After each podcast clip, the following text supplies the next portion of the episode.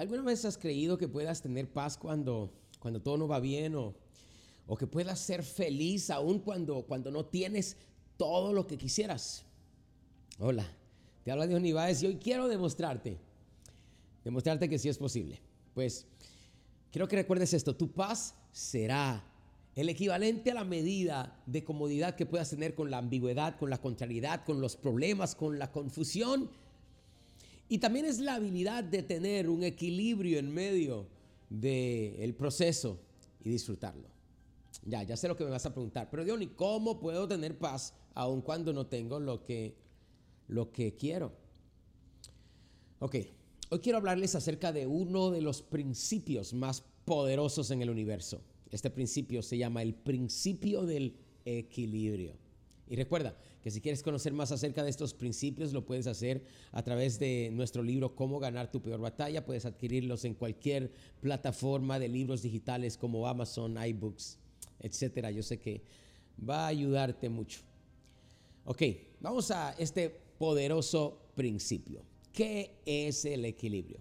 Verás, tu paz dependerá del equilibrio que puedas alcanzar entre lo que estás pasando y el beneficio que a la larga tu situación traerá a tu vida. ¿Sabes? El problema que tienen muchas personas es que ah, que muchos de nosotros estamos incansablemente tratando de encontrar el significado dentro de un rígido, estático entendimiento del mundo. Por eso hay tantas personas que se creen víctimas y es muy, muy fácil caer en el melodrama de ser víctima. ¿Cómo lo hacemos? Bueno, pues tratamos y tratando de encontrar el porqué, la razón de todas las cosas, sobre todo de aquellas a las que creemos nosotros no merecemos que no merecemos por lo bueno que somos o la integridad que tenemos o lo grandioso que hemos sido, pero la realidad es que para tener un equilibrio correcto tienes que tener las respuestas correctas. Y para tener las respuestas correctas tienes que hacer las preguntas correctas. Y la pregunta correcta no es ¿por qué? Pues la gente se la pasa preguntándose por qué. ¿Por qué me sucedió a mí siendo tan bueno? ¿Por qué? ¿Por qué? Eh, ¿Por qué esto me sucede cuando, cuando a otros no les sucede? Pero yo quiero que ya dejes de preguntarte el por qué y comienza a preguntarte ¿para qué? Te pregunto, ¿qué ganas con finalmente entender el por qué suceden las cosas? La respuesta, a esta pregunta siempre estará basada en el pasado. ¿Y sabes qué? El pasado es algo que no podemos cambiar. Ah, mientras que para qué se basa en el futuro. Y te da la claridad para hacer decisiones relevantes en el presente. Nunca olvides que tu futuro nunca será mejor que las decisiones que puedas tomar hoy. Entonces, es posible que tu batalla tenga un mayor propósito que tu vida misma. En otras palabras, que que alcances una victoria que llegue a tus hijos y a los hijos de tus hijos. Pero tienes que tener la perspectiva correcta y saber que va más allá de lo que estás pasando. Desde esta perspectiva es posible encontrar el equilibrio y el equilibrio es el único lugar donde comenzar. Los otros días leí un artículo de la astronomía, la cual es la ciencia que estudia los planetas. Y en este artículo decía que esta ciencia ha descubierto que solamente el caos puede dar nacimiento a una estrella. Y esto es lo que los vencedores hacen. Y espero, espero, espero estarle hablando a vencedores hoy. Los vencedores se conectan con su propia existencia y reconcilian el alar y el empujar de la vida. Los vencedores se fortalecen cuando, cuando hay confusión y caos, porque no importa cuánta locura gire a su alrededor, ellos se mantienen arraigados. Ellos instintivamente entienden que la vida es una confluencia de significados, relaciones y contextos. Y tú tienes que reconocer que para encontrar armonía debemos de balancear todas las fuerzas que nos rodean. En otras palabras, atrévete a equilibrar las fuerzas de la desesperación y la calma. Lo bueno, pero lo malo también. La ira y la serenidad dentro de ti mismo y de allí forjarás una identidad que es poderosa y llena de propósito. El equilibrio viene al reconocer todas las fuerzas opuestas del universo y tener la habilidad de, de aprovecharlas, ¿sabes? Ok, ¿alguna vez te, te has dado cuenta que el cosmos mismo, todo el universo, es una colección de todas las fuerzas que han existido desde, desde la creación del tiempo y del espacio. La luz, la oscuridad, tiempos buenos, tiempos malos, altos, bajos y cualquier otro conjunto de contrariedades que saturan nuestro universo. Estas contrariedades son las que dan vida a nuestra acción. Es el fluir y aún la colisión de estas fuerzas las que generan la vida misma. La historia de la civilización humana es tan solo otro ejemplo de esto. Para, para un Martin Luther King Jr. se necesitó del racismo. Para un Gandhi se necesitó un Hitler. Y gracias a un Judas tenemos a un Cristo glorificado. ¿Qué estás pasando hoy? Si logras concentrarte en su propósito, te aseguro que mañana lo celebrarás, porque forjarás una identidad inquebrantable. Ahora bien, ten cuidado contigo mismo, porque porque tu peor enemigo será tu ego. Desde el ego, ese estado de ser, vives en desequilibrio. E, es el ego el que te lleva a ser sobrecogido por una amalgama de sentimientos que incapacitan tu mejor habilidad de tomar decisiones. Ira, desilusión, euforia, tristeza.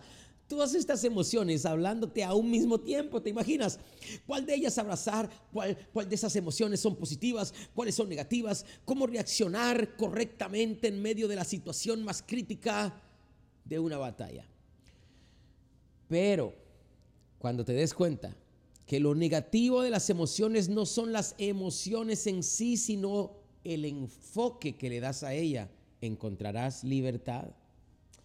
Pelear desde el ego nos desequilibra ya que nos hace creer que toda la historia, incluyendo la tuya, es definida por bien absoluto. Hmm. Que lo que produce ira, tristeza desilusión siempre es negativo, pero, pero a la verdad no es así, no es ya que cualquier cosa a la que le falte contraste, la fricción entre lo bueno y lo malo, se convierte en banal e inerte. De hecho, mi, persona favorita, Jesús, tuvo que enfrentar su Getsemaní.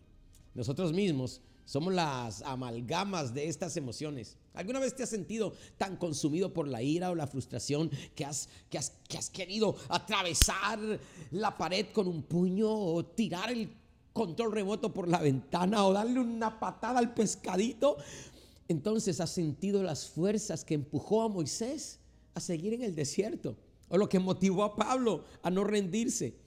¿Alguna vez has sentido la necesidad de vengar el mal que han ocasionado a otra persona?